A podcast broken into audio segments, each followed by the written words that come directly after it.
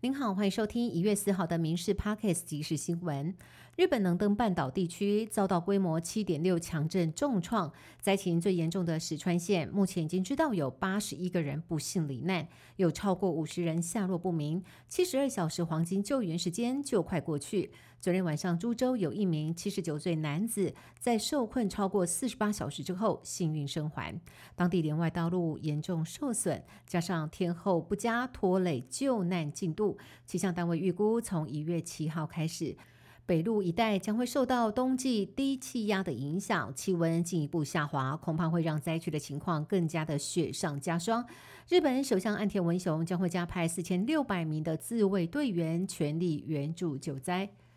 日本东京羽田机场发生日航客机与海上保安厅飞机相撞的重大事故。日本国土交通部周三傍晚公布了塔台与两架飞机机长通联记录，显示海保机在事故发生之前大约两分钟接到指令到 C 五滑行道待命，而机长也重复指令。塔台并没有许可进入跑道或起飞，最后竟然与日航相撞，显然是沟通出了问题。而日航客机当时也出包，事故当下广播系统竟然故障，空服员只好用扩音器和大声吼叫来安抚和疏散乘客。在乘客的配合之下，最后成就了全机三百七十九个人全员脱困的奇迹。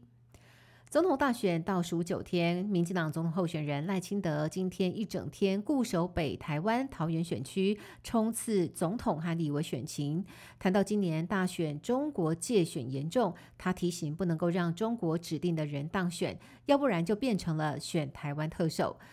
同时，也开酸国民党的赵少康帮侯友谊宣布政策，对侯友谊是扣分，不是加分。而侯友谊的部分，今天在台北市长蒋万安的陪同之下，到第一果菜市场和摊商打招呼。他也说自己从小帮家里种田，对市场很熟。而近来新北校园割喉案，让他承受很大的压力。侯友谊也再次重申反对废死，更批评赖清德一直不愿清楚表态，而他也承诺未来当选会组联合内阁。绝对用人为才，呼吁选民选票要集中。民众党总统候选人柯文哲则展开环台车扫，今天回到新竹老家，火力全开，猛轰蓝绿。针对赵少康说要当选找他来谈推荐阁魁，他怒批这是计算权谋，铺陈弃保，大骂赵少康失格了。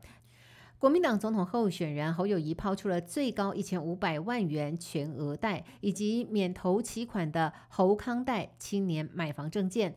但是戴德良行董事总经理严炳立直言，该政策最终受惠的会是建商，认为五年宽限期一结束，还款的压力加重，民众还不出来就会直接进入法拍，因此痛批十年闭锁期不得移转，只是冷消微的说法。对于赵少康抛出房价不会跌只会涨的说法，严炳立也以天真浪漫又可爱来形容。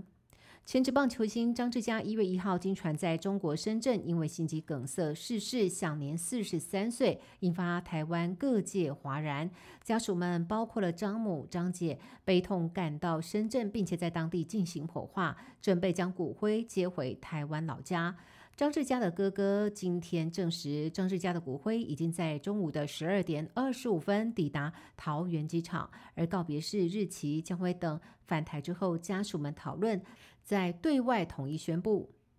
有鬼故事大师称号的知名作家司马中原今天经传病逝的消息，享其寿九十岁。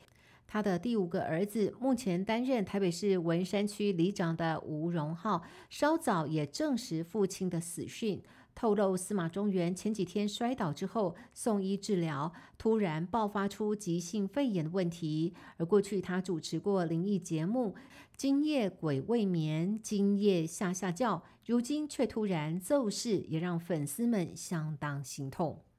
以上新闻由民事新闻部制作，感谢您的收听。更多新闻内容也请上民事新闻官网搜寻。